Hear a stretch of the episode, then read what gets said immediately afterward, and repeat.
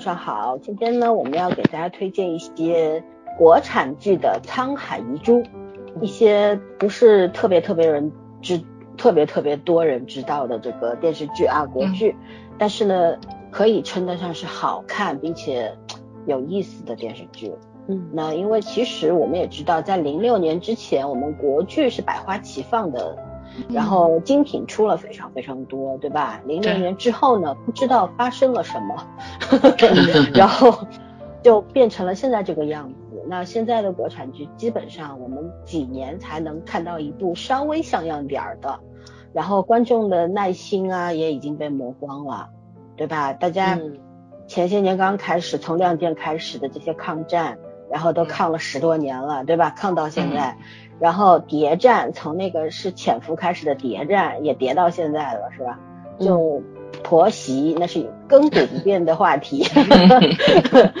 好的，然后最近开始就是无脑霸道总裁啊，还有这种什么呃哎那个玄幻啦、魔幻啦、修仙啦什么的，就是。大批量的这个，现在修仙都不让随便修了，都没有玄幻，只有魔幻和科幻，只有神幻和科幻，没有魔幻。哎，天哪！我刷一下刷到另外一个频道去，突然进一句歌词：“女儿美不美？”我吓一跳，像你们谁在唱歌？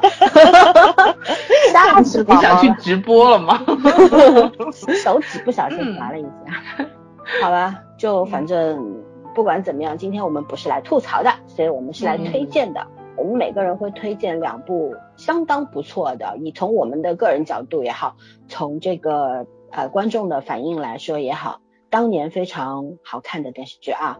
那么在正式推荐之前呢，我们还是要给我们的微信听众群做个广告。我们的微信听众群。这个入群方式现在改了，不是二维码刷码入群了，而是添加我们某位主播的这个微信，然后通过之后呢，会拉你入群的，根据你不同的喜好会分到我们的一群、二群、三群啊。然后我们的微信群呢，有一个有很多很多很好玩的这些内容，然后大家平时也像朋友一样聊得很愉快。会一起分享很多的开心啊不开心，所以我觉得我们做微信群的宗旨就是为了多一个交朋友的平台，嗯而不是为了其他。所以说呢，愿意广交朋友的朋友们呢，那快快的到来吧。然后我们那个也要给我们的读书频道打个 call，因为我马上呃国庆之后就要更新一期这个我们的读书了啊，我们读书荐书已经。蛮久没更新了，但是我们的听众一直在催催催，那我们也是在国庆之前抓紧时间录了，后期也做完了，那么很快就会推出的，请大家期待。OK，那我们现在就正式开始推。我们今天我们亲爱的崽儿宝宝说，他今天绝对不跑题。对，好的，绝对不跑题，绝对不跑题。我跟圈圈这个给他盯着啊，他如果跑题的话，罚他请我们俩吃饭。好的，那。请我们一轮一轮来吧，反正我们今天是一人推两部嘛。嗯，那你先开始第一部好了。嗯，谁？我先开始吗？当然了。OK，等着你跑吗？好，看到没有？亲可猪。要记得跑回来哦。好的，我会跑回来的。然后我推的这部电视剧呢，是一九九八年的二十集电视剧，每集只有四十五分钟，名字就叫做《表演系的故事》。然后这个呃，因为时间有限嘛，这部剧我没有重温，但是我是快进了看了一下，然后回尽量回想了一下当时的那个什么，就是那个故事剧情啊什么的。我想起来这个其实最主要的原因就是对应上咱们最近很火的那个综艺嘛，就那戏精的诞生啊，对我们的戏精，对对对，就是大家现在可能都比较关注于什么样是演员。然后什么样是明星，对吧？什么样是流量？大家就是会给这种身份加很多标签在里面。但是这一部戏，他在那个就是开篇的时候有一段话特别好，我特别想念一下，就是仅以此篇献给那些曾经正在或者即将为表演艺术事业贡献满腔热血和半生精力的人们。嗯，并借此机会向所有关心和爱护着他们的广大观众表示最诚挚的感谢。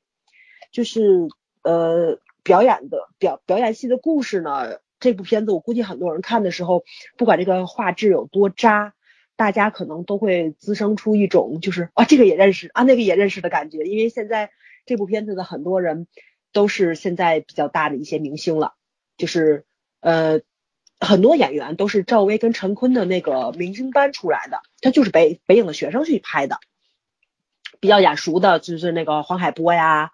然后那个许幻幻呐，何琳呐，呃，还有什么什么什么，呃，我看一下啊，啊，对，他们的那个班主任是那个谁演的？是那个张嘉译演的啊，年轻时张嘉译还是很帅的，对。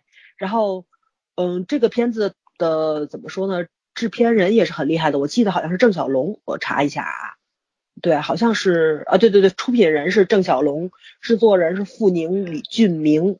然后那个导演呢有三位，有有那个燕小追、陈毅、张慧君，还有副导演，编剧是吴斌跟张辉。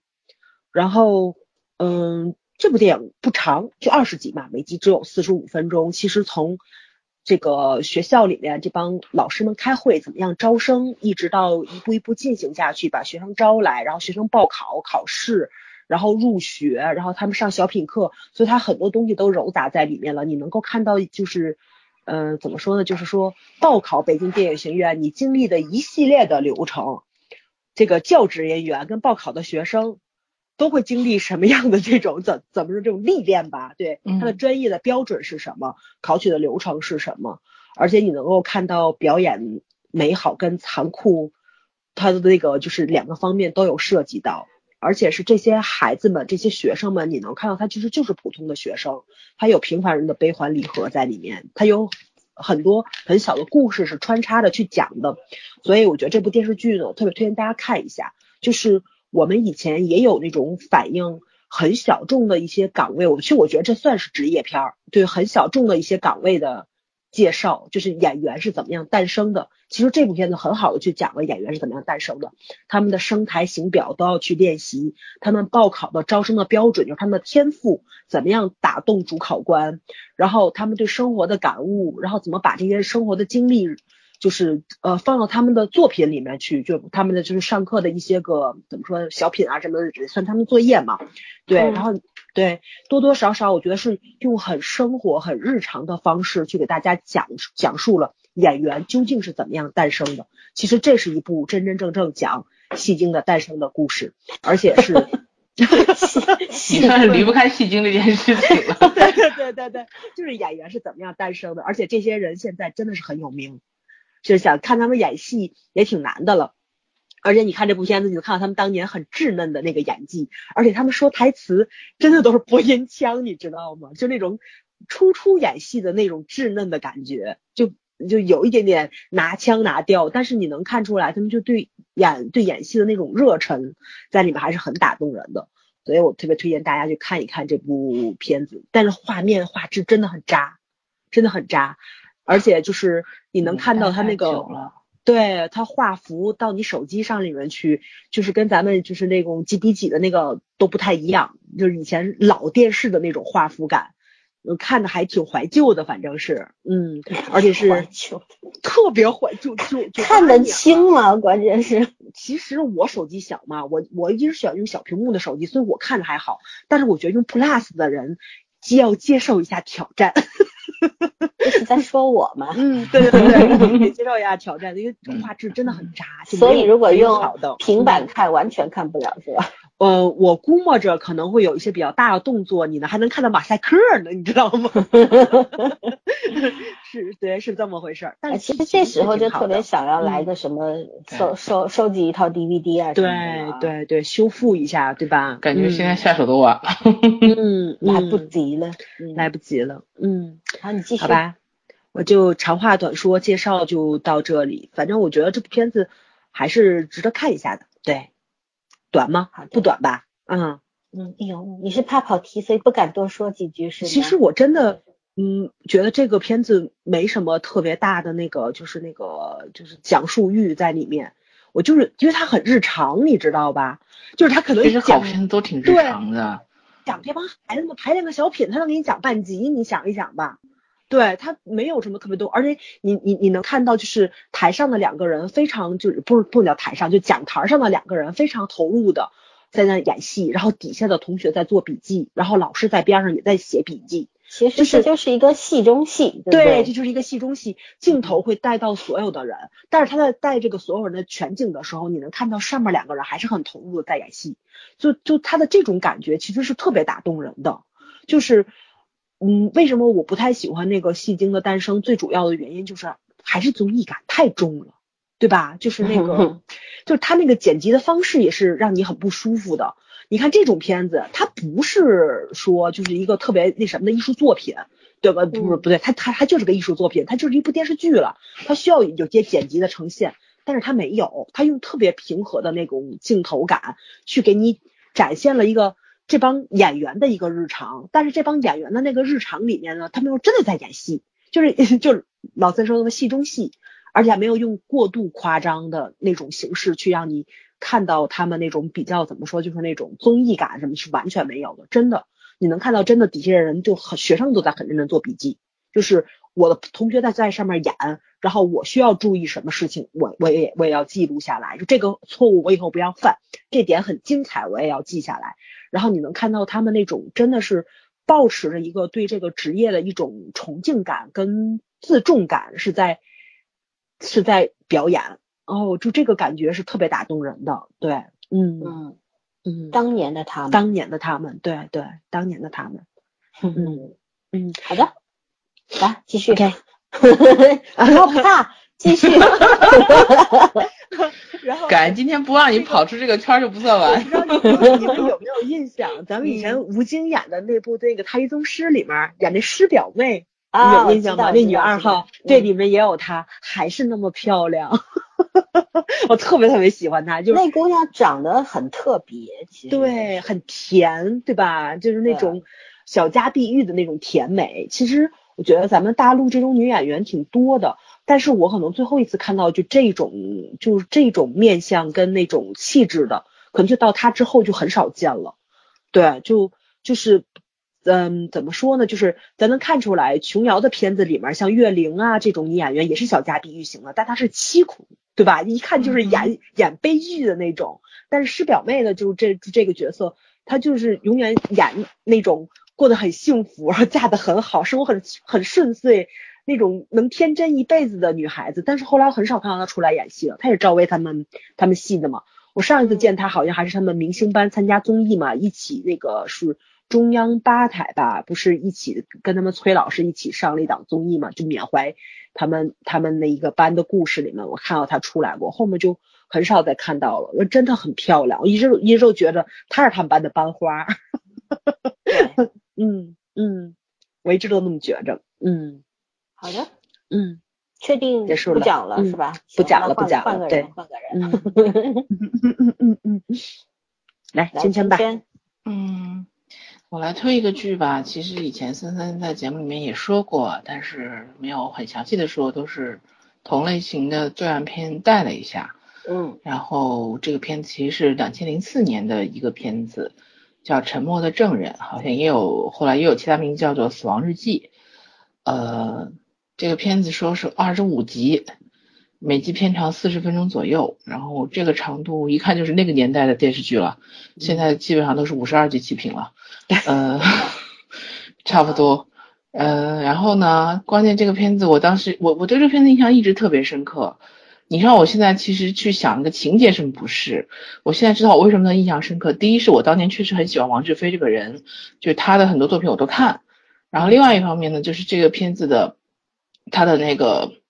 怎么说？就是最早的，就在我不不懂这种，就是后来没有看什么犯罪心理，因为零四年我可能还没有开始看这种美剧的那个什么，就是美国这种犯罪片的时候，然后就国产的这种讲连环杀人犯，而且是那种比较有艺术气息，就是变态到一定程度了，你知道吗？不是属于那种随机性啊，或者是很冰冷，这个整个作品的文学性很高，就。就是它本身虽然它的讲的是整个一个呃连环杀人案，甚至说是一个警方的专家，然后他是真正的被幕后主使，就他本身内心是是有伤害的，有伤痕的，所以他呃采用某一些方式吧，因为没有没有看过的就不太剧透这个东西了。但是是他是教唆了一些人，然后去做另外一个另外制造一起连环杀杀人案，其实是说白了就是他的一种他对他的经历的一种呃祭奠，甚至说也可以说是。歌颂的那种感觉，其实这个片子我觉得印象特别深刻，是在最后一集的那个审讯。我觉得可能在中国到目前为止的这个讲罪案类的这个片子里面，应该是最好的、最好的一次审讯。就是整个从这个电视剧的表达手法上，从跟这个剧情的整体结合度上，然后包括它的艺术呈现的艺术感上，我觉得都是。到我这个到现在我再去看，我觉得哦，这个是真的很牛。当年是没有什么感觉，就觉得这片子呃特文艺，就杀人杀的都特文艺 那样那种感觉。嗯，对，然后也是一边很惊悚，一边又觉得它很很有艺术性。嗯，这片子大概的班底就是导演是姜伟啊，姜伟其实我们都很熟悉了，后来的《猎潜伏》啊，包括《北京遇上西雅图》啊。他其实还是很很牛的一个导演，但是我就是不太懂他去年为什么把猎场拍成了那个样子。呃，马有尸体，马有尸，这这不是尸体，这就是半马锁了好吗？人会变的，太太太太太奇怪了，而且这个片子编剧也是他，就他从来都是自己编自己导的，所以我说如果你换了一个跟你不合，就是没有合作过的编剧，然后你有一个失手还正常，你自己的东西，然后你突然失手失的这么大，我就不太懂了。然后他这个片子制作人叫张宏正，也是跟他长期合作的，就是《潜伏猎场》《神探狄仁杰》，都都是他这个人做制片人。然后主演呢，就是男男一号王志飞，呃，陈俊威。其实我也不太觉得他应该是男一号，他从后半程才开始出，就是出现的。呃，我觉得男一号应该是这个林希月吧，这个演周马的，但是他他其实是线索人物，不算是戏份很重。呃，后面有没有什么作品？《新女驸马》《猎场》《沉默的证人》，也也也也作品好像不是太多。然后董永演的这个袁可为呢，是刑警队的队长，因为董永是警察专业户啊，也不用专也不用再介绍了，演了好多警察了。然后曾黎，对，曾黎当年是女一，然后演的冯威。呃，后面很多作品就不单独说了，确实是要演技有演技，要颜值有颜值吧。嗯，哦，还有车晓。车晓其实当年也没有现在这么僵，我觉得也挺自然美，也挺美的嘛。演叶小晶的，等于是呃四角恋，算是这这这剧里面的感情线吧。对，四角恋其实有点其实有点尴尬。说白了，这个剧里面我唯一对感情线有点就是不太不太满意，其他都还好。然后让我最喜欢的角色就是演刘宝生这个法医的老师，呃，这个心犯罪心心理研究室这个老师的杜源。真的特别稳，然后整个戏，而且这个戏的艺术感是从他开始的，节奏感和艺术感是从他开始的。然后祖峰，当年的祖峰我都没印象了，然后现在扭头去回去看，才发现是祖峰演的石隐，就是被培养出来的这个这个杀手，连环杀手。对，然后他剧里面有一段还蛮经典的台词，他很嫌弃，他很嫌弃那个。警察他就说我不喜欢和警察讲话，他们措辞很平庸，语法也不讲究。我第一次看的时候我要笑死了，你知道吗？就是现在的国产剧也不会这样拍了，也不会有这种台词了。就当年才真的就有这种状态的。嗯，然后包括演局长的徐正运呐，还有这个什么潘晓丽啊，就是很多其实很多演员，嗯，现在现在都已经不是太红了，但是当年呃还是很经常见的。对这片子，其实我重点觉得，除了这种环环相扣的这个呃案情线索，它是这个剧本上是很牛的。但是我觉得这方面，啊姜姜伟一直很擅长，因为你看后面潜伏也好，那个呃就是他的这种逻辑性都安排的很很很严密，这方面我觉得他一直很厉害。但是我觉得这个剧本的文艺性在他后面，在他后面的这种作品上已经慢慢的消就是消亡了。这真的可能就是在年轻的时候，人内心对艺术有那种很执着的东西的时候，他才会有这些内容，就可能让人觉得有点做作。但是我觉得就是哪怕是有点做作，对，但是但是这个东西也是它的特色，而且以后可能也不会再有了。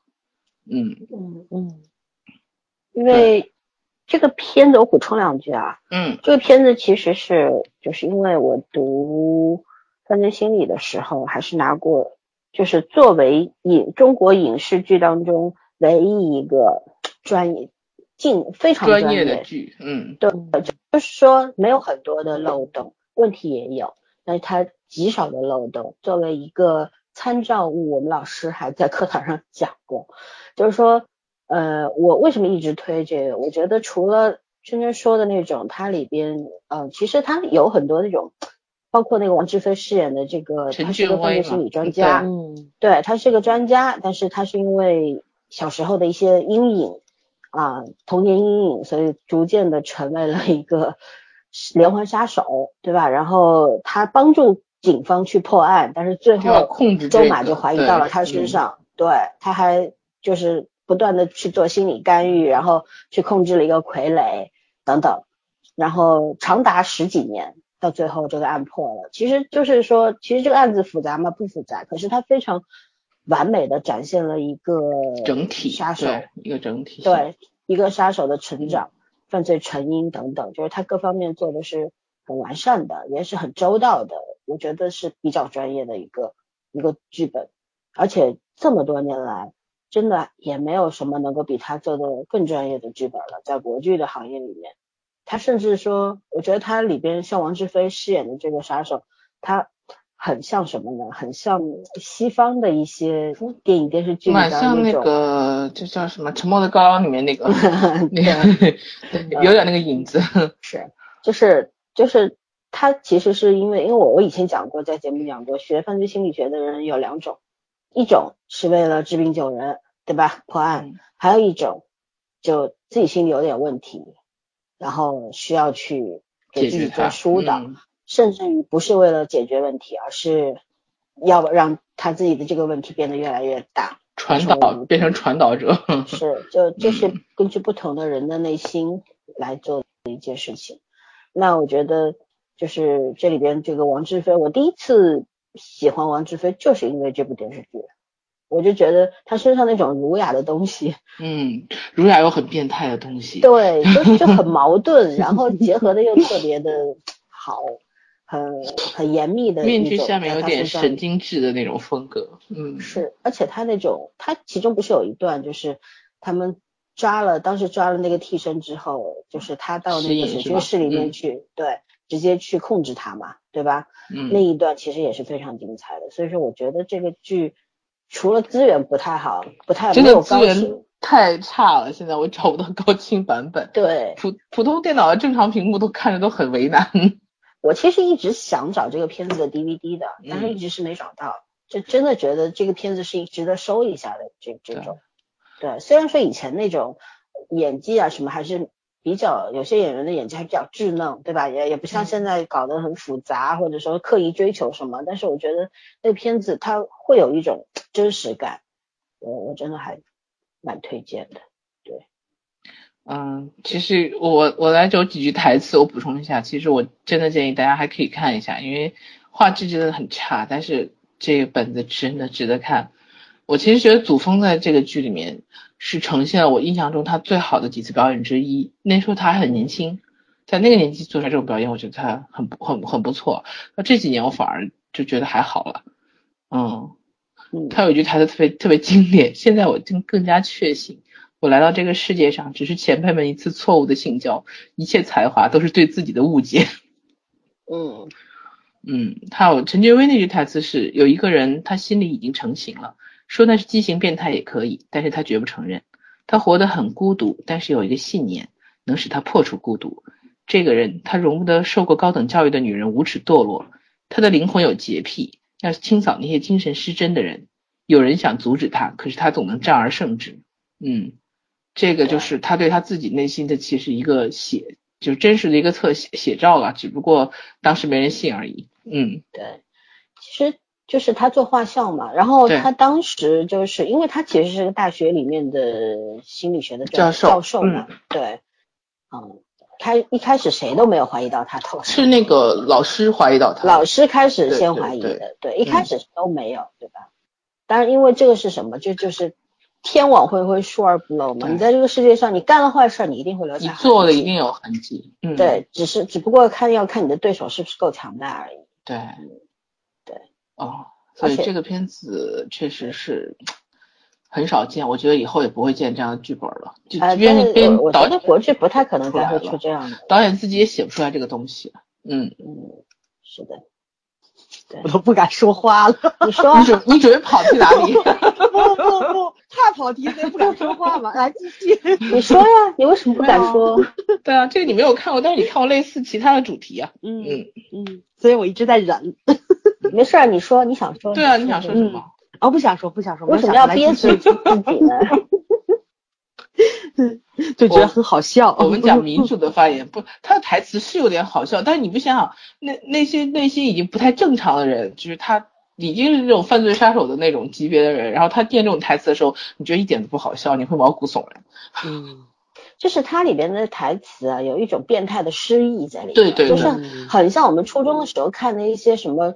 呃，国外的这些世界名著里边的一些句子，就是杀人之前的 一首诗。对它的那个 文字的那个结合，就是文字的那个组合，其实是很文艺的，但是就是有那种让你背后发凉的那种感觉，就是再加上演员的那个表达，嗯而且我觉得这个通病可能是那个年代的通病，就是因为我在此之前艺术不也想青年嘛，对嗯。我，我不也想推一部那个国剧嘛？但以前我说过，就是《大雪无痕》，《大雪无痕》那个、就是那个、也是那个反派，他也是这种人。我觉得他每次跟曹颖说话的时候，就都是那种就是唱念做打，你知道吧？他自己就写了个文稿似的，超级超级书面语，然后超级超级的莫名其妙，就明明就是两个人是要谈事情的，他看着窗外就开始给你讲开散文了那种感觉。好像其实你没有发现这两年有一个片子也有这个风格，我们去年看过的《什么片子？无罪之争》，嗯，但是还有一那点个还好，那个还好那个是那个拍摄的风格像，但是那个对他风格像，他台词不像，对对他，嗯但他那个表达方式就很像。很像。对，其实我真觉得这可能是一个那个文化层次的倒退，他才会从语言上因为那个年代人们都觉得文艺青年是一种，就算你说他很装逼，但他是一个水、很有水准的一个一个欣赏没错，欣赏能力。现在你说文艺青年百分之九十在骂人，对，确实这个得承认。嗯嗯，哎，所以网文才会大行其道嘛。简单能看懂啊。对，嗯 而且大家现在有一个更奇怪的事情，就是但凡看不懂的，就是有水平的，这个事情才更奇怪，好吗？OK，好吧，嗯，那我这个推还有吗？荐完了，嗯，嗯，我我要推的，其实前一期我们讲那个啥的时候，《与神同行》的时候、讲过，我我要推的是一部呃二零零三年的作品，首播是在二零零三年，然后军旅片《归途如虹》，导演是刘刘刘岩，编剧有三位：朴训、雨龙、刘岩。然后主演的话，王斑、王学圻、李若彤、苏妍、傅大龙、曾黎，又是曾黎。曾黎那两年还是很红的，对汤镇宗啊，饰演的是嗯香港的富商、富二代嗯，啊。然后呢，它是由广州军区政治部电视艺术中心等出品的，然后拍摄地点 是好吧，深圳与香港啊。嗯，当时是九二零零三年九月二十五号，央视一套，制片人是汪汪国辉、留言，对，然后得得得了不少奖了，得过这个呃二十四届中国电视剧飞天奖长篇电视剧二等奖，然后第二十四届中国电视剧飞天奖优秀音乐奖，其实它里边音乐做的是还可以啦。然后这个电视剧为什么要推？呃，并不是我有我有多偏好军旅片，而是因为就是几个原因吧。第一个，其实作为大陆人来说，对香港总有一种很莫名的那种感情，就是它离你很远，可是你又觉得那是同宗同源的，对对吧？你对它，因为我们又是看着港片长大的孩子嘛，嗯，就总是对香港有一种特别的情感。然后呢，他其实九七的时候我们都还还小啦，那个时候九九七的时候我才多大，十几岁而已。所以说那个回归那天晚上，虽然就是也看了那个凌晨的直播啊什么，可是那个时候是没有什么激动的感情的，因为那时候啥都不懂，你知道吧？嗯，就是这一次为什么突然想看这个，我也不知道为什么突然就想看了，然后嗯就到处找资源，然后在那个先看了优酷，优酷它删减的非常严重，然后看了爱奇艺，它是有完整版的，而且是高清，所以建议大家去爱奇艺看。然后呢，这个片子讲的就是在驻港部队正式入港之前，就是接管这些香港的这个护卫权之前，他是派了一支七十多人的小分队进驻到这个香港，然后在各个，比方说昂船洲，然后呃各个这个基地，然后去跟英军做一些交接嘛，因为我们要架设天线啊、雷达啊，甚至我们当时进驻香港的时候，什么时候从深圳出发，什么时候进这个呃就是过关，这这个车第一辆车的车轮胎哪一分哪一秒过这个白线，它都是要算的非常精确的，所以说当时呢也需要在昂船洲建一个钟。但是英国人不知道为什么他不让你建钟，他觉得你造一个钟是是对我就是一种不吉利的那种。我当时看到这个时候，我我笑喷了。我想，怎么英国人也也也说送钟这件事情呢？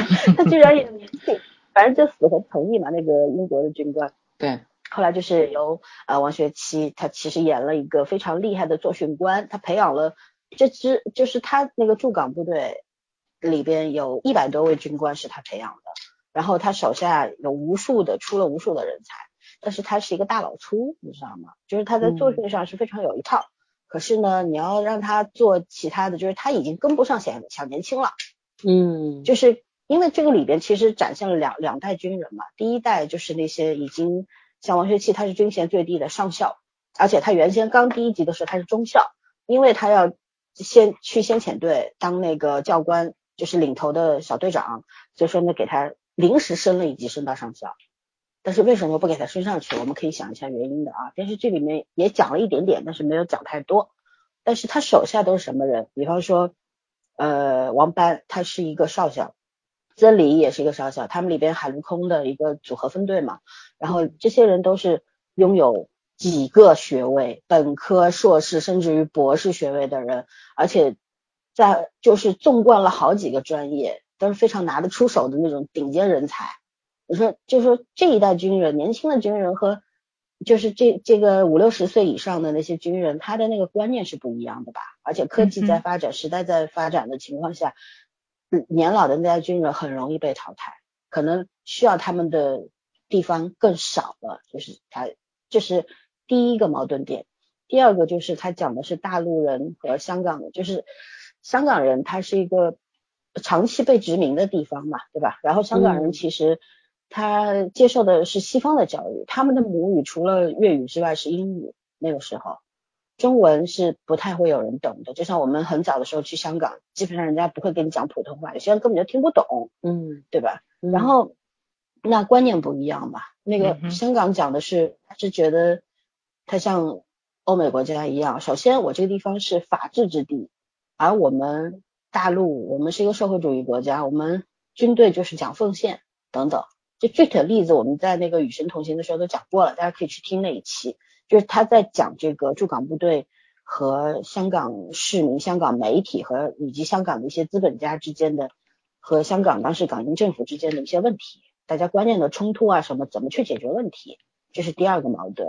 还有呢，就是军人和家庭之间，就是和家属的矛盾。因为王学圻饰演的这位作训官呢，他当时他不是有个军属嘛，就是他有老婆孩子，他他的孩子是一个。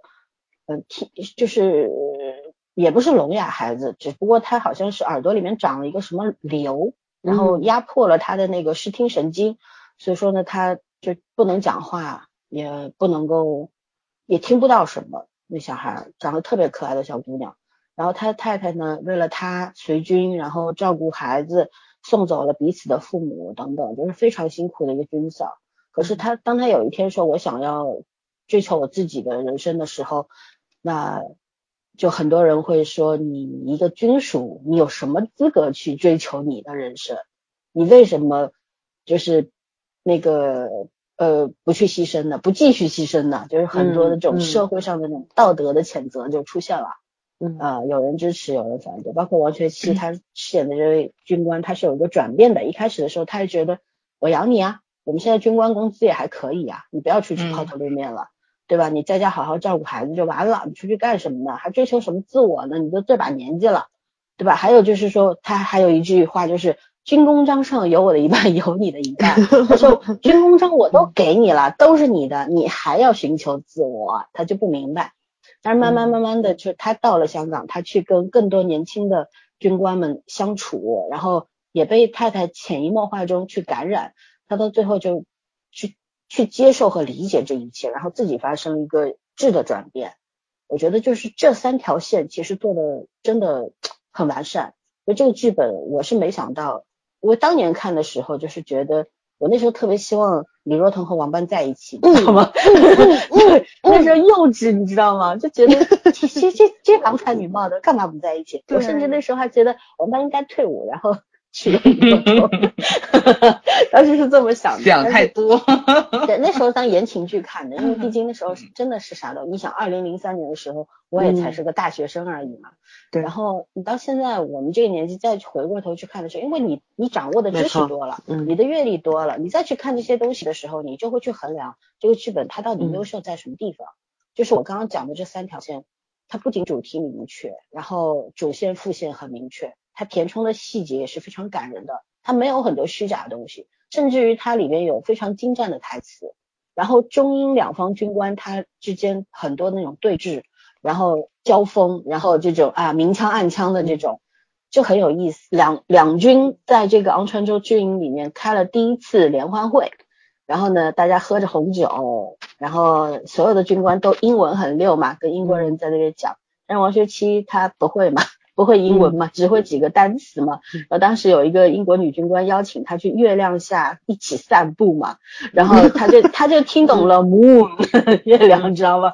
然后他想说好的，结果后来就另外一个海军军官就跑过去阻止了他，然后问他说。他说：“这个组长，你知道他邀请你去月亮下漫步是什么意思吗？”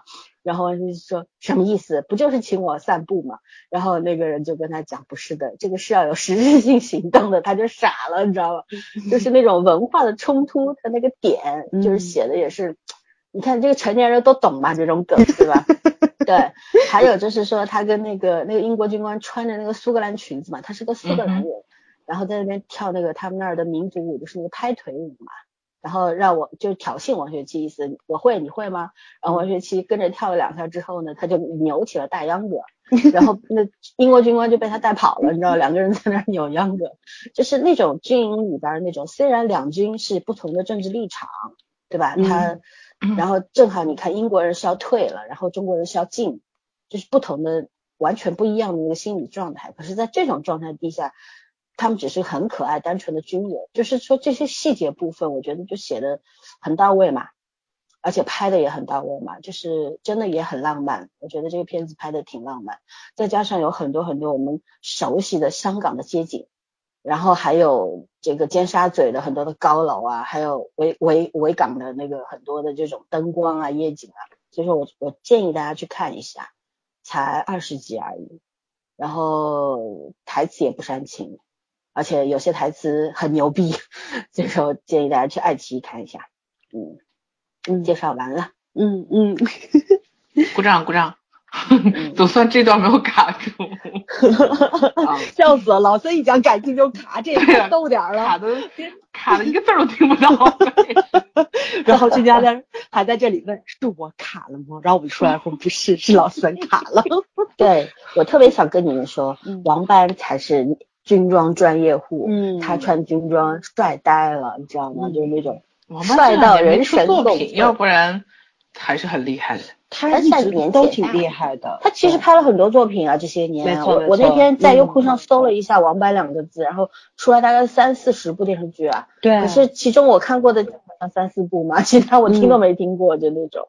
那个，我觉得他跟他老婆都可惜，这两个人其实都是。做演员做的挺如日中天，突然之间不出现了，人家就可能就回家好好过日子对对吧？但是他们家他们家儿子真的被他们教养的特别特别好，嗯，上过综艺嘛，不是？对，也是一个小绅士，嗯，对的，嗯，好，OK，第二轮对吧？来吧，嗯，然后我的这部电视剧是一九九九年的，也是二十集，那个名字叫《情书》，然后呢，嗯，跟非常非常多的那个有名的电影重名儿，但是这是一部咱们国内拍的那个电视剧，导演是姚天堂，编剧是吕小磊，主演呢女主就一个，就是徐静蕾，哦，还有潘虹，潘虹演他妈，然 后，然后。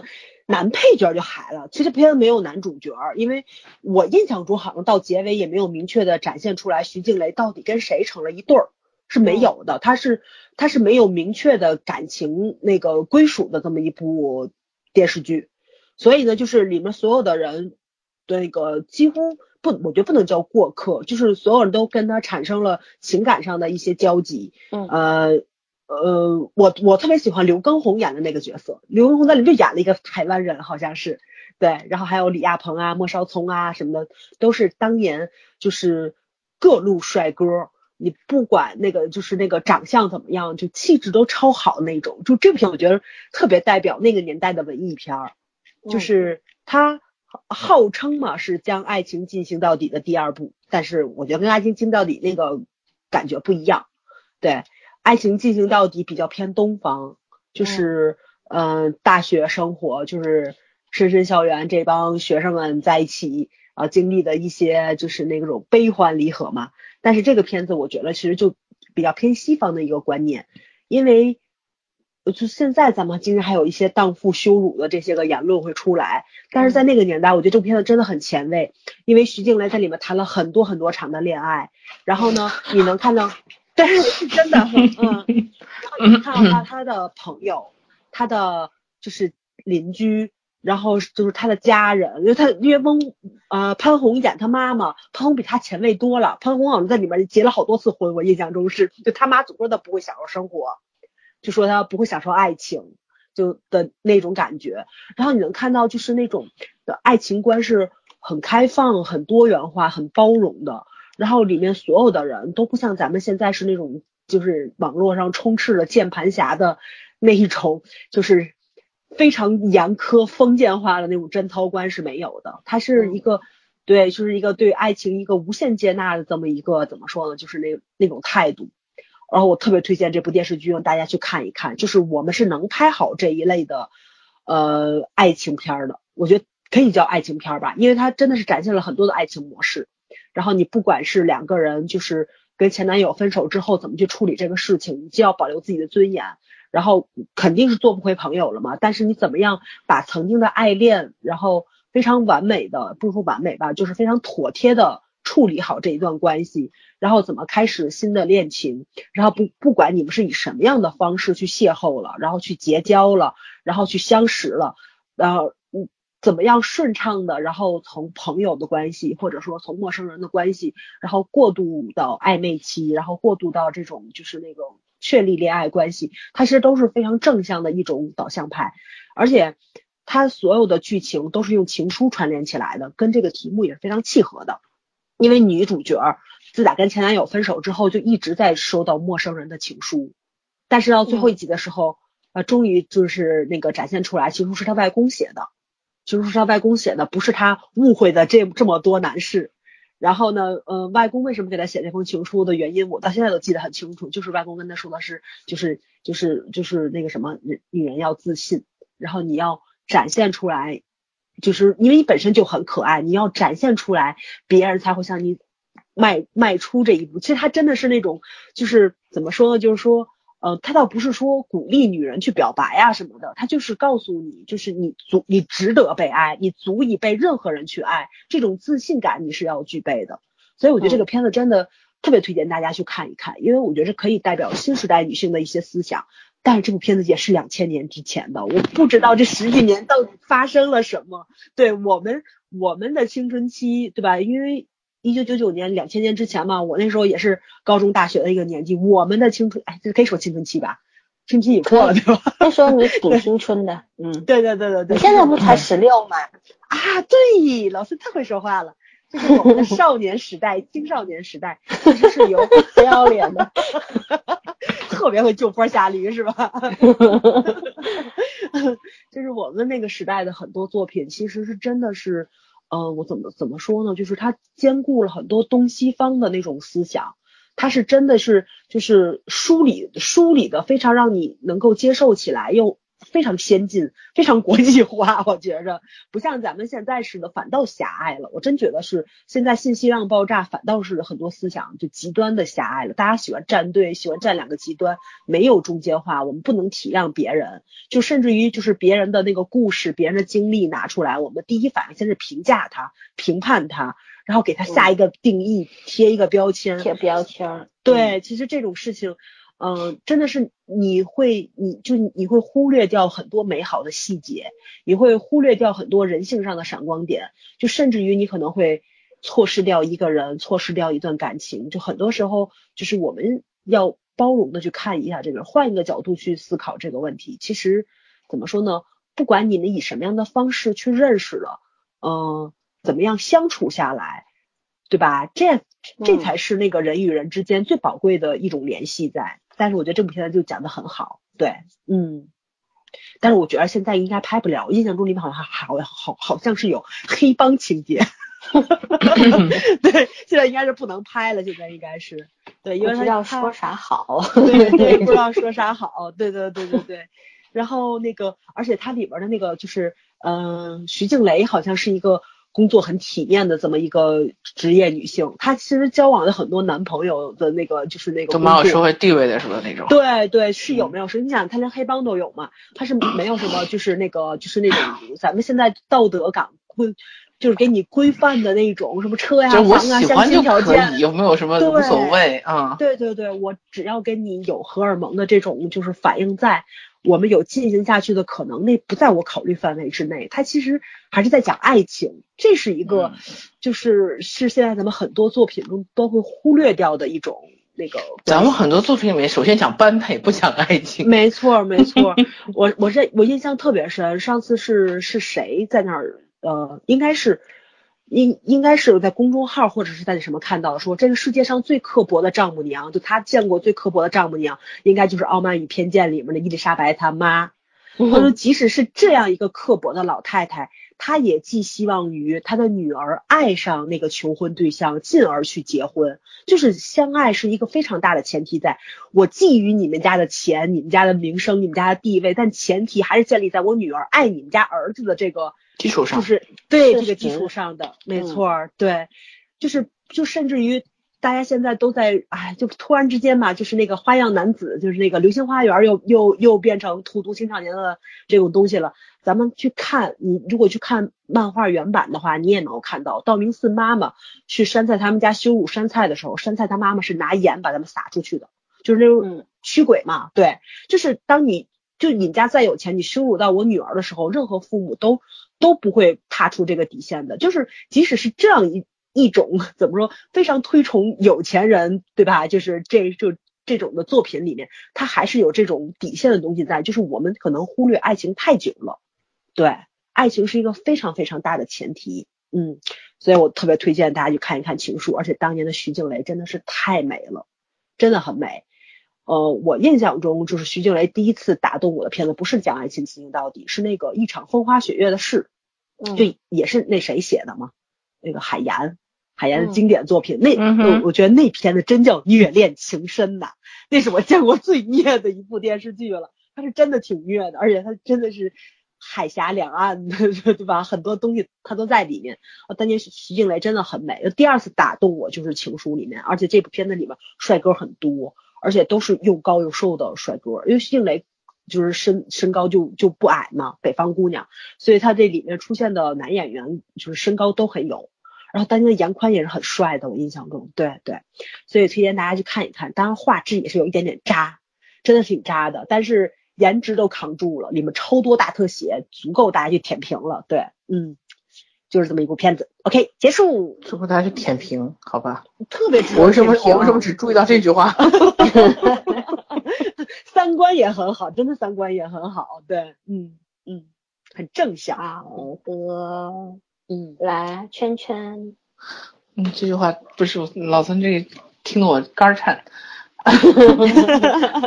娃娃音那个呃，我刚才要介绍那部片子被他俩批评太大众了，然后我突然想出来一个，我觉得也不算特别小众，但是肯定没有那个大众的片子，嗯，《苍穹之昴没有没看过》。，你们两个都没有看过《苍穹之昴》吗？但我听着名字耳熟，嗯，一个清宫的，写慈禧那个年代，就差不多晚清时候的没。看过，我这这个片子非常好看，这片子真的还很小众，因为因为我觉得很多人可能都知道，但是未必有人看过。就因为汪俊导过这个片子，所以我一直对《如懿传》抱有很大期待。然后我现在又不懂了，为什么《如懿传》能能拍成这样？然后我刚才看，因为我刚才看过这个，看了一下介绍，大概知道是为什么。因为这片子之所以呃不是很有名的原因，可能在于它是中日合拍片。它是 NHK 和中国华纳华录百纳合拍的，两千二零一零年的片子。然后这个片子的主演呢是日本人，叫田中裕子，但是她是演阿信的，啊，就是当年演阿信的那个女演员。然后大家又发现她的长相、她的扮相和慈禧的照片非常相似，就是和慈禧本人留下来的照片非常相似。嗯然后也有很多人跟我讲说，看完这个片子的那个慈禧之后，你会把以前中国女演员演过的慈禧忘掉。嗯嗯，我我其实我没有看完，因为我是跟着我妈看了一半儿，然后但是我觉得这片子我要觉得再找出来看一下，因为我刚刚看到几张剧照，我又想起来当年的看的时候那个状态了，因为呃，我先介绍班底和导演吧，因为这片子的剧本呢，就是呃就是来来自于日本，嗯嗯就是剧本源自于日本历史小说，就叫《苍穹之宝》，所以 NHK 才就是才跟中国合作拍的这个片子。那他的导演呢，汪俊就是作品是我的青春谁做主，有一个地方只有我们知道《如懿传》，然后我知道他的时候是除了这个片子之外，他和黄磊是呃室友，他俩是同就是同班的室友，就是就觉得关系还蛮好的。然后我觉得他们在大家这一届都还蛮文艺的。然后导演员，你们看演员是谁啊哈？当年那些演员都超年轻，田中裕子不年轻啊，田中裕子演过《幽灵公主》《深夜食堂》电影版、母亲，包括阿信，他都演过。樱桃，嗯，樱桃也呃演演的也很多啊，《幸福像花儿一样》这两年他作品也很活跃。当时的樱桃真的好年轻。周一围，嗯周一围在里面演的是梁启超的那个原型，应该是梁启超，叫梁文秀。嗯，然后于少群，于少群演的是光绪帝。嗯。啊，小泽征月他演的是我不记得，然后啊不对，于少群演的是那个那个春儿，然后张博演的是光绪帝，就张博刚刚出道没多久，然后还有张萌演了珍妃，呃，然后阚清子演了青年慈禧，嗯，然后赵丽颖是开头第一个镜头演了呃双男主，另外一个男主就是就是那个春儿，他他演进宫的一个呃后来做太监的一个人，也是太监总管吧，然后他的妹妹，然后包括还有徐百惠，然后刘长生啊蒋依依，这都非常非常年轻的这这波人，嗯，然后他的编剧呢也蛮有名，杨海威还好，杨海威编剧作品是《孝庄秘史》《苍穹之昴》《犀利人妻》，另外一个黄科他的作品我都很喜欢，他除了《苍穹之昴》，还有《黎明之前》和《似水年华》，我觉得他应该跟汪俊和黄磊可能都是同学，嗯，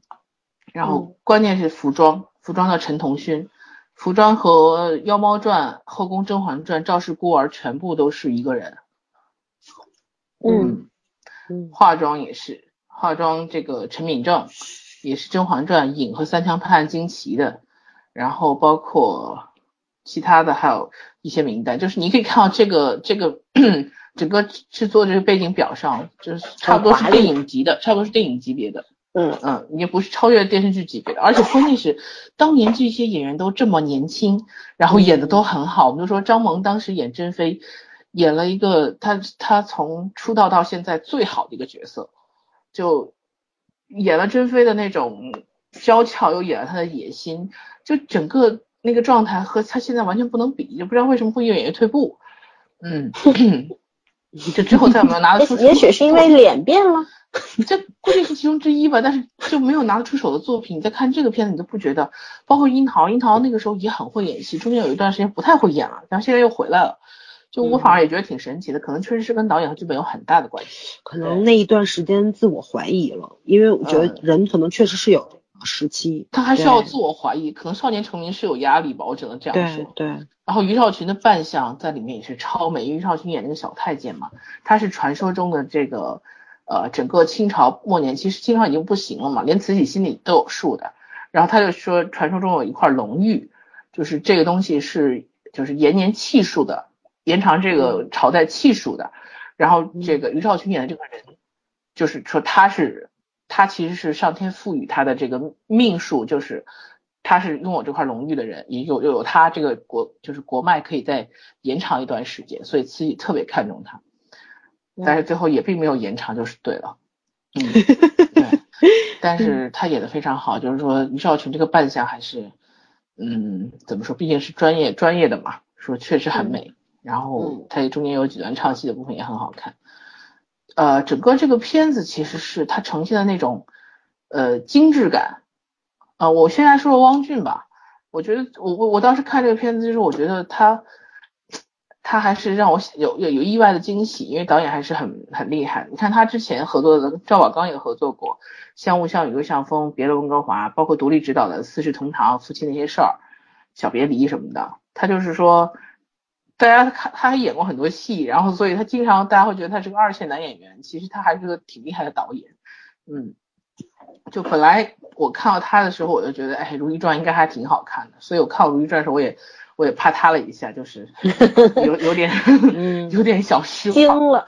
对对对，嗯，哎，怎么说呢？每个导演可能都人生都不是都不是稳定性往前走的。你没办法要求人家一辈子都拍好作品。啊，对。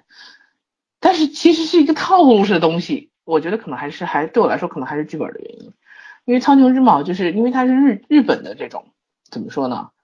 呃，合作片，所以它的这个小剧本来源是日本的小说，就是它那种宫斗啊，它那个宏大视角啊，它不太擅长。它不像中国这这些作家也好，这些导演也好，他很擅长于这方面的东西，他并不太擅长。你看他跟那个如呃《甄嬛传》就没没没得比，就是在啊你们俩没看，就是在那个宫斗方面，他是没有设置那么多环节的。他没法，就是他不擅长这方面。但是日本人对于清史的研究是非常非常厉害的，他把人物个性塑造的非常好，就是人的精神世界是在这个朝代里面所有的人，他的个性是什么样子，他们并没有弄了很多独白，然后去呃去让你听，然后但是他会通过那个呃就是人物之间的关系串联，包括事件的一些串联，他记在慈禧，他把慈这个片子最好的角色绝对是那个田中裕子演的慈禧。就他既把她作为一个政治人物去去分化，又把她作为一个普通的母亲，呃，就是他对光绪虽然不是亲生的，但是那是他唯一的亲情了，在这个时代。然后包括他对一些呃外外来事物对他的一些谣传啊什么的，他个人的情绪，包括他有女人的那种浪漫主义情怀，他全部都有。但是他最后败给权力了，因为权力是春药，对所有人来说都是这样。嗯，他明知道有些事情是错的，他也只能错下去了。而樱桃演了一个。呃，其实是慈禧的女儿，也是一个寡居的名媛，就是在宫外成为一个高级交际花一样的角色。她的名媛还不算交际花，嗯，就是她游走在很多人之间，因为她算是线索人物，然后把这个时代宫里宫外，然后包括时代国国内外的一些串起来了。嗯，她和周一围演的这个文梁文秀是有一段情感戏的，但是没有捅破，就在那个时代里面。这俩人是没有表达过爱情，对地地位差太多了，嗯，也不是梁文秀是那个什么，是是状元，也是公公那，就是说，呃，年龄啊什么东西，就是说身份上错太多，但是那个时代里面爱情很不重要，就他们带给对方的东西远远比爱情要伟大的多，就他给了梁文秀更多的那个视野，就是让看到世过，就是这个世界究竟是什么样子的，不是不是眼前这一片世界，不是你要维护大清的统治。嗯，然后到最后梁文秀就去东渡了，安给他给他走了之后，他就说要保中国而不是保大清，就是他终于明白这件事儿了。就对他来说，他是一个导师，像像一个导师一样的人，就远远没有说感情上的任何事情，但是写的很好。嗯，就是这个片子从，哎呀，从人物的这个设置上，我觉得远远比他这个背景的，就是说什么。现在很强调的一些服化上的东西啊，要看到的多。但是他最开始吸引我的是服化，因为那个就你看两眼他那个那个那个片子的话，你会觉得哎，这片子要要看一下，因为服化是很用心的。当然摆设上也有很多很类似的地方，和现在的这个《如懿传》包括那个《甄嬛传》因为用的是一样的道具师嘛。嗯嗯，对，所以这里面每一个主角都很都很有看头。嗯，包括张博演的这个光绪皇帝的一个软弱，本来 他慈禧是一个非常非常有外交手腕的一个人，嗯，就是其实这帮大臣都很厉害，但是光绪帝太太弱了，就是最后总被慈禧利用，就他玩不过他妈，说白了就是，嗯，对，很会知道什么时候高姿态，什么时候低姿态的一个人，嗯嗯。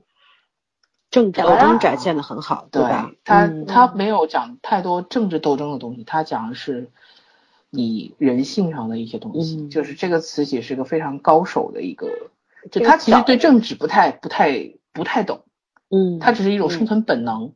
但是他很厉害的是一个他公关能力，就不管是面对大臣还是面对孩子，包括他面对皇帝的妃子和那个珍妃的时候，他都就是你你站在局外人那个角度去看，你看他就是他就是高手，就是赢家，棋没有落子，你他已经赢了，嗯，所以我说这个全场，对吧？对嗯。所以他他既看到了外面的世界不是他能控制的，但他又不想承认，嗯嗯，他最后所以就把自己也困起来了，把这个朝代也困起来嗯讲了一个慈禧太后，她可为什么会坐在这个位置上，然后他是在这个历史当中，他承担了就是在晚清这个时代，他他他嗯到底做了什么事情？就是在这个历史大潮中，可能谁也不能去掌握这个命运的走向嗯，然后只能是，嗯，对，只能是随波逐流，然后百年后任人评说吧。嗯，嗯哦，但我觉得他格局，他是说利益小，格局小，但是野心不小的片子。嗯角度挺有意思的。角度很好，然后甚甚至有人说它和《走向共和》其实是一个角度去看一段看历历史，对，嗯。只是采取表述的方法和所那个什么时间不一样。嗯，嗯，嗯，一零年的片子还是可以看到一点好的画质，爱奇艺还可以看，抓紧时间看 对，一零年还能看到，对，据说日本版是二十五集，中国版二十八集，有空把日本版找出来，嗯。因为它的 NHK 是放的。嗯，好的，一定要看一下。嗯嗯哎，其实你在讲这个时候，我突然想起来，你之前定要讲哪部剧，你讲的是，你还跟我说要推那个嘞《似水流年》嘞。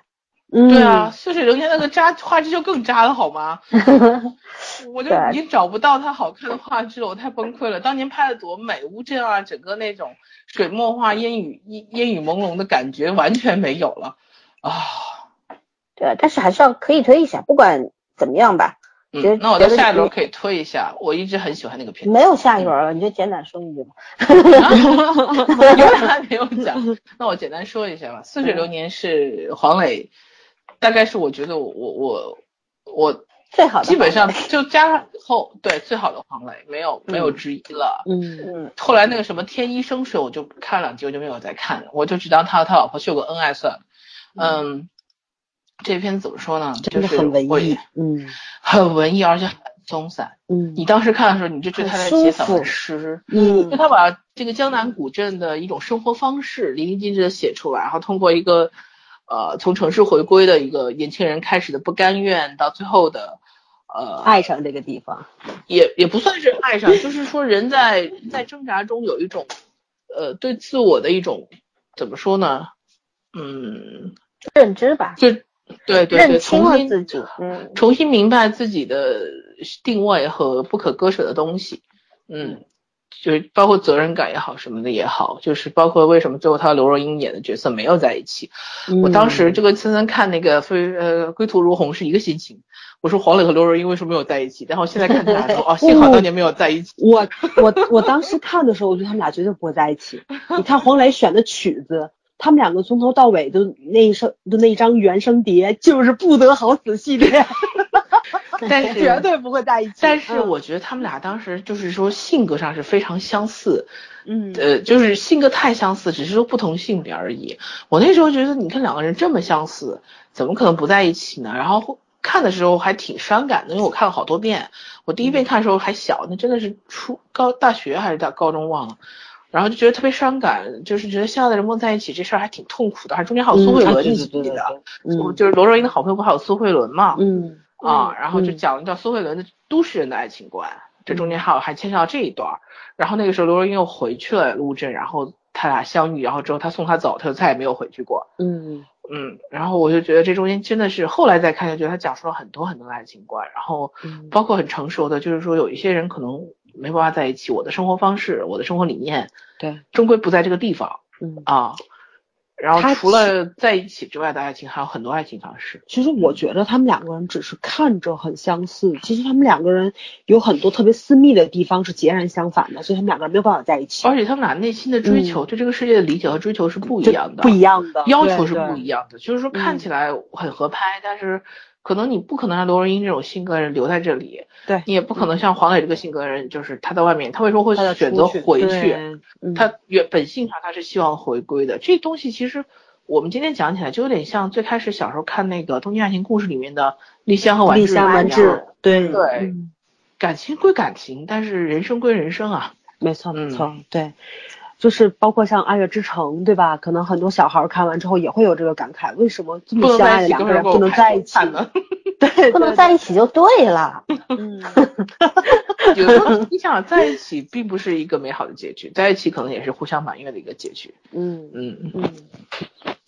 那让爱停在最美的地方，其实是一种自私的表现，但这种自私往往会让人印象深刻，可能会缅怀一辈子。嗯，对啊，因为小时候我们看童话结局都是从此王子和公主幸福的生活在了一起，没人跟你说生活在一起之后那些破碎的事儿。对，嗯嗯，你看 C C 公主就知道了。嗯，有有有，好惨。我印 象中那个黑鸡汤嘛，不就给各个童话故事配结局嘛？我记得特别清楚，就是那个灰姑娘写的是，不过是换个地方擦地而已。对呀。我都快笑死了，你知道吗？想想确实是，有时候就是这样的，所以那后面的事儿不能想，就是戛然而止挺好的。嗯嗯，你看像苍穹之矛这种，哇，你都贵为就是一国皇太后了，你还想怎么样，对吧？他并不幸福。嗯，对，其实我看这个《似水年华》，其实是看先看的小说嘛，当时黄磊是自己写的这个剧本，然后其实是把剧本改成的小说，嗯，但是我。那个时候好，我也不知道这本这本书是我买的还是别人给我看的，反正就给我看了。我当时我是唯一一次，我是一个就是就怎么说，就是从来不会坐车坐过头的人，那是唯一一次看这个小说就一气一下，我看书也比较快嘛，一一口气看完，然后没下车。那时候的黄磊又文又有质感，对对，确实是。对，然后他当时小说最后一句话，最后一段话的最后一句不就是？落花人独立，微雨燕双飞嘛，我一直记得这一句，你知道吗？然后就是觉得就是这一句特别怅然，就是就这这，就是因为要怅然，所以有这一句。嗯，因为它是呃出自那个温虹的《春蚕》嘛，嗯，然后就这就这首诗里边的，然后就是这一本来小时候读过这些诗啊什么的。然后突然看到这个句子的时候，就有点眼里有点酸，对，有点疙瘩，不知道该怎么形容。因为那时候其实还还是很年轻的那个时候，嗯，对什么感情什么的也就很懵懂，也不太明白到底怎么回事。我本来反射弧就长嘛，对吧？但就是好像就被这一句话给激荡了一下，那那种感觉。就而且这个脑子里就一直记着《似水年华》这本小说最后是是。这么一 一句诗，你知道吧？嗯，得觉得特别的那种，哎，爱而不得啊，求而不得啊，然后就那种，嗯，我好像留下一个样样子，就是你一个人站在这个落花的面前，然后那只。在雨中的小燕子就成成双成对的飞来飞去，那是怎样的一种寂寞呀？那种感觉。我当时特别不喜欢李心洁演的默默，我觉得这这这个这个真的太烦人了。嗯，渣渣虎是吧？对，不是就是这种，哎呀，现在也知道，那那每个人为自己的感情去去追寻也没什么不对，但是觉得特烦，对。嗯嗯，好吧，那讲完了是吧？嗯。嗯，没什么特别要讲的。音乐，音乐，这片子音乐配的太棒了。嗯，要买要买一张原声碟。我有。对对对对，我是有的。哇，我真觉得就是黄磊这部片子带红了这个原声碟，就是很多喜欢《似水年华》的人都买了，我太可怕了，简直是。这片真的是最好的旅游宣传片，我觉得头一次有一个旅游宣传片还带情节的。我跟你讲啊，乌镇这地方其实真的是会让人感觉到一种很奇特的东西。我虽然是看完这个片子好几年之后去的乌镇，然后去的那一次，因为那个时候还蛮热衷于写小说的，嗯，然后那一次去完之后回来写了一个小说，然后我我所有的朋友都说你这篇小说写的东那个那个风格那个感觉跟以前不一样是吧？不是，好像是被谁上了身那种感觉，就是。不是你的风格，我回头找出来，你们俩看一下，你们看一眼就知道了。为为什么那个不像是我写出来的？我觉得是灵感，就是那个地方带给你的那种感觉，就可能时间长了，那个那种对上身了，文字风格都变掉了。回头我回头给你们俩看，我找真的被了，我跟你讲，对，很搞笑。然后好吧，讲完了，我我推一个李卫当官。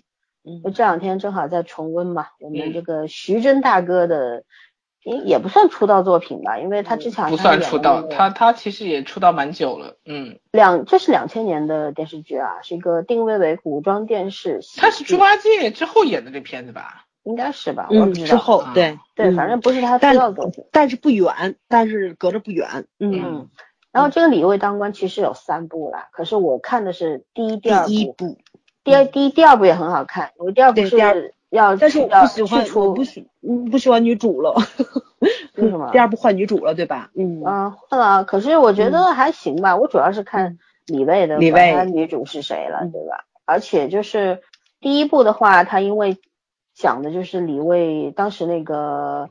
江南大水，然后他们是去抓那个河都贪污的这个修回公款，然后正好这个历史背景呢，就是九龙夺嫡阶段啊，康熙的那么多儿子，呃不是对，康熙那么多儿子，然后呃这主演是响当当的了，徐峥、陈好，陈好也现在不见了啊，嗯，然后唐国强、杜志国、杜淳他爹，嗯，陈好现在在中戏还是北电当老师，嗯，是吧？嗯，然后。焦晃，这也是大神啊。嗯，李倩，对吧？都都这这些名字念出来，一个一个厉害，就这种。对。然后当时徐峥饰演的李卫呢，其实是一个目不识丁的小混混，但是历史上的李卫不是这样的啊。历史上的李卫，他家里边还是比较有钱的这么一个人。然后他是捐了这个员外郎之后呢，一步一步走上了仕途的，而且他是出了名的廉洁，得罪了不少的人。然后深得这个，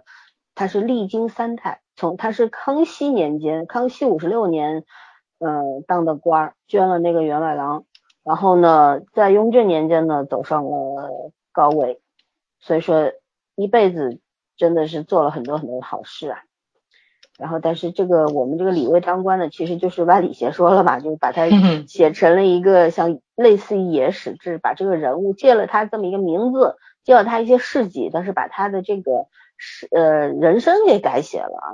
然后徐峥，我第一次我我一直蛮喜欢徐峥的，我也其实，在节目当中说过好几次李卫当官，就一直觉得徐峥的演的这个李卫就是李卫本本人啊，就那种感觉，就是那种他身上徐峥身上有一种很难形容的那种很机灵的东西，特别灵动。然后他演的这个小混混。啊，义字当头，他也会贪婪啊，也会嗯贪小便宜啊，也也会投机取巧啊。可是他搏斗永远不超过三秒，就是顶多三秒钟，他会他会回归正途。然后就是他在他身上就四个字嘛，邪不胜正。嗯，对对对对，骨子是正的。嗯，对。然后最有意思的是，因为这个片子是刘和平写的嘛，刘和平那厉害了，对吧？嗯他当时一九九九年写的那个《雍正王朝》，李卫当官的这批人马，就是雍正王朝的原班人马，所有的演员。所以说，当时我是先看的李卫当官，再去看雍正王朝。哎，怎么人都一样？然后再去查了一下编剧啊，原来是同同一个。嗯嗯，刘和平近年的作品就是《北平无战事》嘛，前些年写过很多了啊。然后这个片子，我觉得李卫当官，我是在什么契机下看的？是我爸先看的。有一天，我突然看到我爸居然在看电视，还看得挺开心的。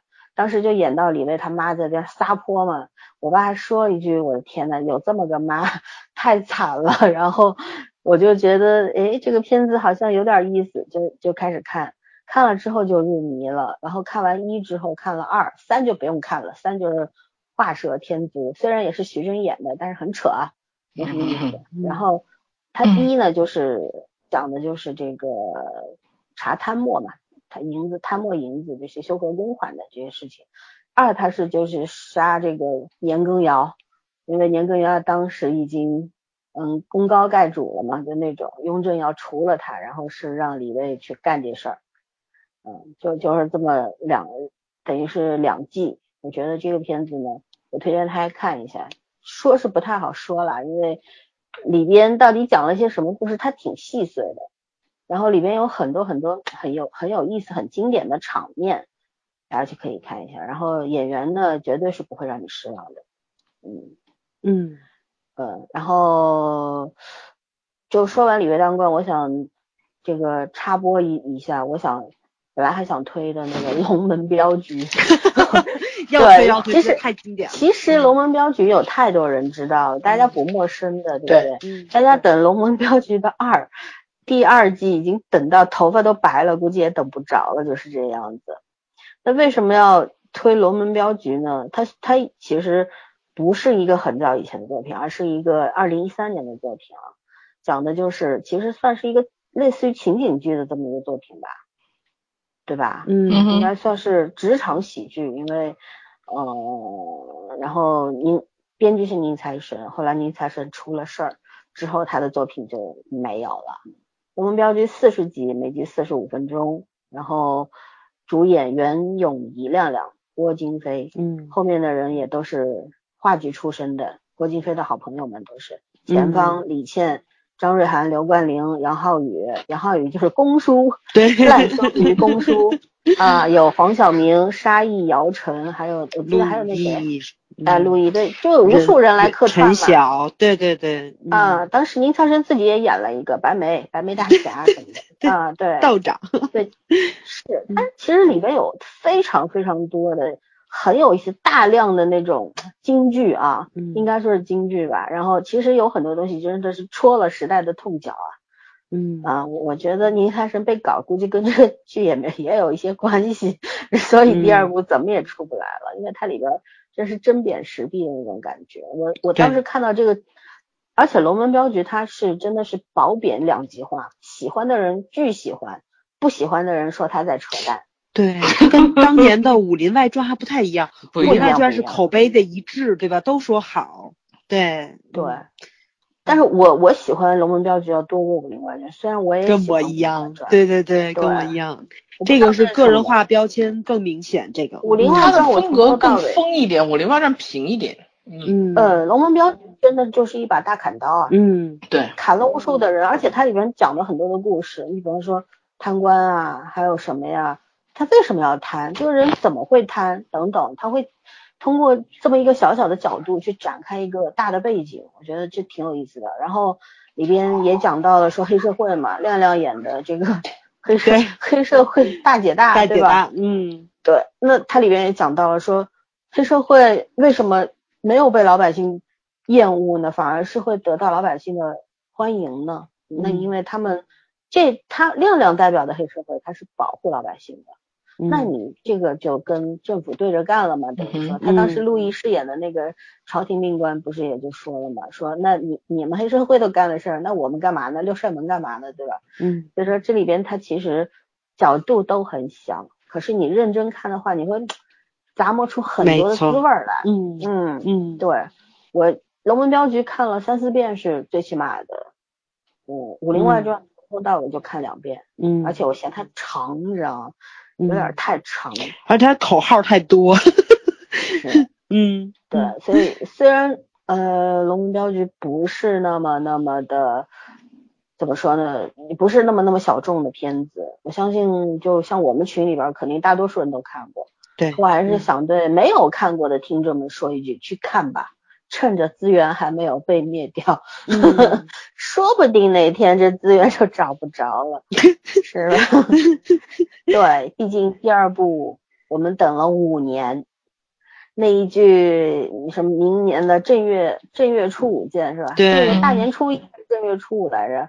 反正是过完年见，好像是对，嗯，再也没见过，嗯，对，那也是郭京飞他在我心目中树立了大神形象的第一部啊，就是就是以前看过郭京飞演的剧，但是没印象，唯独就是他在这个里边演的这个就是少东家，我觉得陆三金他才真正让我体会到什么叫台词很牛逼的演员。他那个台词真的小嘴叭叭叭那出来的，就是整个你不会被被他那个很长的台词给觉得他说的很闷或者是很没有意思，而是他有啊有有起有落，然后他能够突出重点，然后他台词会让你感觉到趣味性，但是又有分量。我觉得这是一个好演员，这才是话剧舞台上锻炼过很久的。最珍贵的是这里边所有的演员。除了亮亮，都是话剧舞台上出来的。对对。然后这些人现在都，包括前方，我其实很喜欢他，可是好像就后来没有看到过他的不怎么出来到，对，没有剧本。然后还回去演演话剧了，弄不好。对，因为没有剧本找他嘛，因为他形象也不是小花儿，也不是什么现在那种大流大的那种什么花旦啊，什么都不是。嗯。包括像刘冠霖，我前段时间是在哪个片子里？看过他一眼，忘记了，是一个网剧里边，嗯，忘了，就就看了一下，然后嗯杨浩宇就是公叔，在那个武动乾坤里边演了那个杨洋的这个精神导师，然后像张瑞涵就是演那个，叫什么，白白白白白白白白什么来着？就是白展堂的儿子一下子叫不出来。啊，白景琦，白景啊，白景琦，白景琦。嗯，对。他后 他后来好像也就是几年前，在一个反正没什么名气的电视剧里边，他演了一个现代的角色。哦，那是跟尹正他们一块拍的那个，类似于科幻，有点科幻色彩的那个片子。好像是，反正就是匆匆一瞥，对对，就 觉得觉得特憋屈，你知道吗？这些好演员都没有剧本，那 演的稀烂的人都在演，都在挣大钱。嗯，对吧？嗯，这挣大钱人也没什么好剧本，所以你就平衡就行了。剧本都是烂的，主要是。可是挣大钱的人，他起码挣到钱了呀。对。就这些人又有演技，然后演颜值虽然不高，但这些真的都是实力派啊。可是就是没有机会。就是你听他们幕后，就是这个就是采访嘛，新浪采访过他们，反正就他们采访我都看了，因为这些人特别幽默，你知道吗？嗯。其实他们都挺不爱说话的。我印象特别深，就是采访的时候，那个他们就就说亮姐嘛，亮姐一来就请我们吃好吃的，因为好像亮亮是最有钱的。然后亮亮就是在拍戏的过程中，亮亮说我笑点很高，我在片场从来不笑的。他说说我他说他在片场是冷面煞神，因为他很少 NG，你知道吧？就是他就是对方只要 NG，他就他又他又他就真的黑脸，他特别特别烦这点，我要收工的。然后你能不能敬业一点？就这种感觉。亮亮说。我进了这个剧组之后，频频 NG，对啊，都是高手啊，对，都是高手。他后来拍着拍着实在受不了，他就问那个应材是，这从哪这些人都从哪找的？他们他们怎么拍片子的？真是 特别特别梗。因为现场的那种话剧挂，他根本就人家是没有 NG 的，对对，你演成什么样就得是什么样。而且亮亮也特别逗，就是说他把你逗笑，他不笑。这是喜剧片的基本要求，好吗？对对对。然后我记得看采访，然后特别特别好，就他们剧组的感情特别好，就这些人都不事儿，你知道吧？嗯。就都来演戏的，不是不是来不是来装样的。没错。我心想，亮亮请你们见一次面吃一次饭，这多难的一件事儿啊，太难了。对，是啊，是。对，嗯，他是那种我喜欢你藏不住，不喜欢你也藏不住的人。他是真的很喜欢他们，所以他们这个剧组特和谐。嗯，对。我看了一下演职员表，那太惊人了，几乎这个中国影视圈的，嗯，这一半一半有名的人都来了，给你们念几个，比如说这个姚晨、黄晓明、沙溢、嗯，陆毅、李晨，李晨演的《金一刀》，嗯，窦继尔、佟大为、洪石头、张馨予、雷佳音、于恩泰。莫小琪、杜淳、霍思燕、王勇、严宽、袁弘、陈晓、马天宇、应小天、王学兵。王学兵演的是蔡八斗的歌，我也超喜欢王学兵的。其实我今天本来还想推王学兵的一个片子的下次推吧，那个要得好好说说。对，下一次，嗯。嗯，对，还有机会。反正嗯这人实在是太多了，大家真的，我我，哎呦，还有雷佳音，不能忘了他，他大头 大头哥，对我以我第一遍看的时候，雷佳音还没有出名嘛，压根儿不知道他谁。后来上一次，搞笑，是吧？这人，对嗯，上一次我重温的时候看到雷佳音，我就他直接想笑，对对对，之前就这样。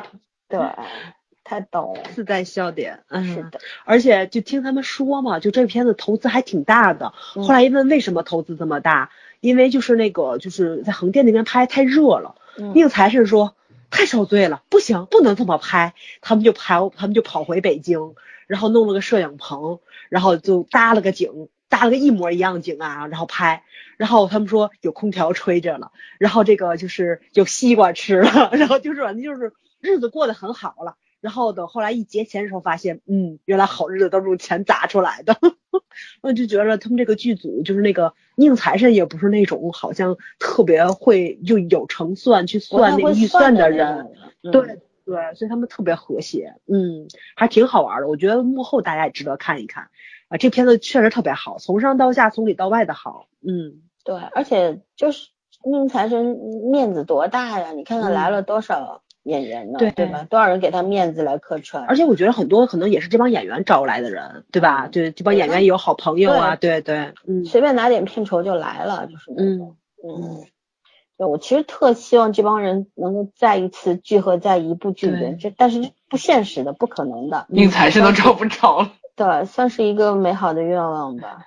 哎，我一直希望宁财神能把那个古龙的《欢乐英雄》改成这种情景喜剧，我觉得那个小说真的太适合了只有他能改，我一直啊，觉得。对，真的只有他能改，改出那种味道来，就那种江湖的日常，对吧？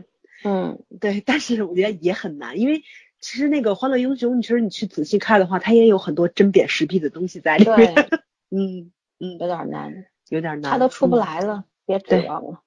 唉，还不如指自己争气点，自己改。嗯，你你改吧，祝你开玩笑，开玩笑，加油我们看 好你了！对，也要让我和圈圈认识个大腕儿嘛，对吧？咱咱今儿没跑题，收来结尾了，一个半小时了，果然我超了。刚还想说让你那个什么，说回来得做一期专门关于拍剧这些八卦，早都知道。哦，嗯因为因为我喜欢看这种东西嘛，对。这是这个八卦，哎，这是个他是八卦。适合当狗仔人、狗仔队的，你知道吗？嗯 可是我只追我喜欢的明星啊。嗯，有针对性那也不少，了。你这哦说的我一愣一愣的。好吧，嗯那行行，我觉得这种嗯推荐好国剧的这个节目，我们可以多录录，因为其实嗯早期的一些作品啊，我们因为年纪大了嘛，看的比较多，但我这觉得话说的，我才对十六。滚。然后有很多年轻人，他确实不知道那些电视剧的存在，其实就是这样，对吧？嗯因为你没有那个概念，不是没有那个意识，那我们可以给更年轻的朋友们推荐这些好作品。你包括像以前，其实很多作品都是非常大胆的，比方说不要和陌生人说话，哦，那也是非常值得推荐的，对对吧？嗯嗯，特别多。然后我们以后找机会多给大家推荐一些优秀作品吧，好不好？嗯嗯，那就先这样，大家看起来吧。嗯，好吧慢慢看，不着急。嗯，嗯，那就这样，拜拜。晚安。拜拜。